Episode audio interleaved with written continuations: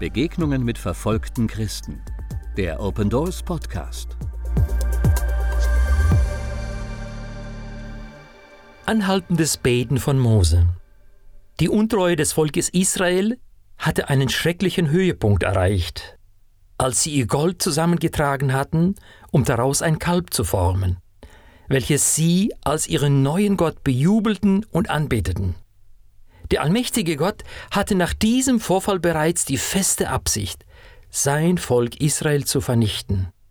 Mose konnte es nicht einfach so hinnehmen, dass das ganze Volk Israel nun sterben sollte. Mose wendet sich an Gott und verhandelt hartnäckig mit ihm. Er war schließlich sogar bereit, auch sein eigenes Leben dieser von Gott geplanten Vernichtung preiszugeben.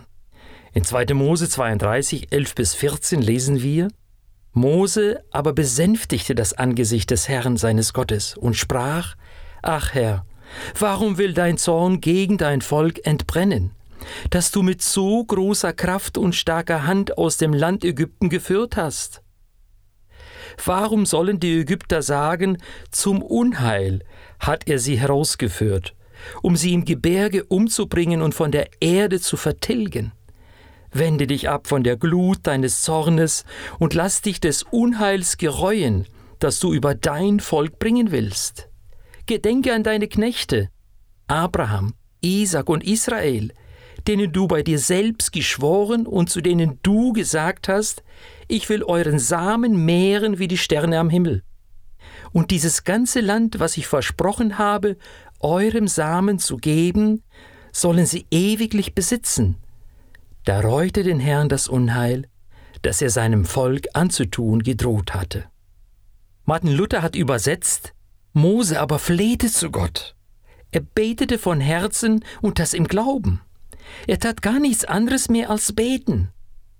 Er gab sich ganz hin im Gebet. Er setzte sich ganz für das Volk Gottes ein.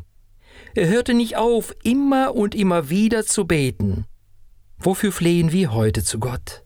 Anhaltend, ohne Aufhören, mit ganzem Ernst und ganzem Herzen. Beten wir für Erweckung? Beten wir für einen neuen Aufbruch in unserem Land? Beten wir für verfolgte Christen? Für die Flüchtlingsnot im Mittelmeer? Was liegt uns so auf dem Herzen, dass wir nicht aufhören können zu beten?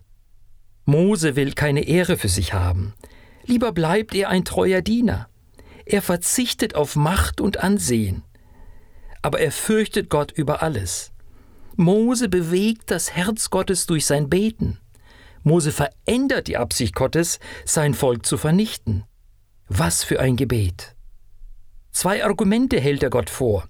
Das Versprechen an die Väter und was sollen die anderen Völker sagen? Was sollen die Ägypter sagen? Dein Name wird beschädigt werden in dieser Welt dann bist du kein Gott der Befreiung mehr, sondern ein Gott der Vernichtung. Die Menschen werden denken, du hast es nicht geschafft. Du hattest keine Kraft, das Volk zu führen. Das Vertrauen zu dir wird geschädigt werden. Man wird nicht mehr hinhören, wenn von dir die Rede ist. Das war der Grund, warum Gott sich erbarmen sollte über sein untreues Volk. Es war ein anhaltendes Beten vor Gott. Herr, erbarme dich. Ein Gebet im Namen Gottes oder im Namen Jesu sucht Gottes Ehre. Ein Gebet im Namen Gottes will ganz zuerst, auch wenn es Opfer kostet, dass Gottes Wille geschieht. Da sah der Herr davon ab, seine Drohung wahrzumachen und vernichtete sein Volk nicht. Vers 14. Mose bewegt Gott, an diesen Menschen festzuhalten, die sich von ihm entfernt haben. Hier wird Mose zu einem Vorbild.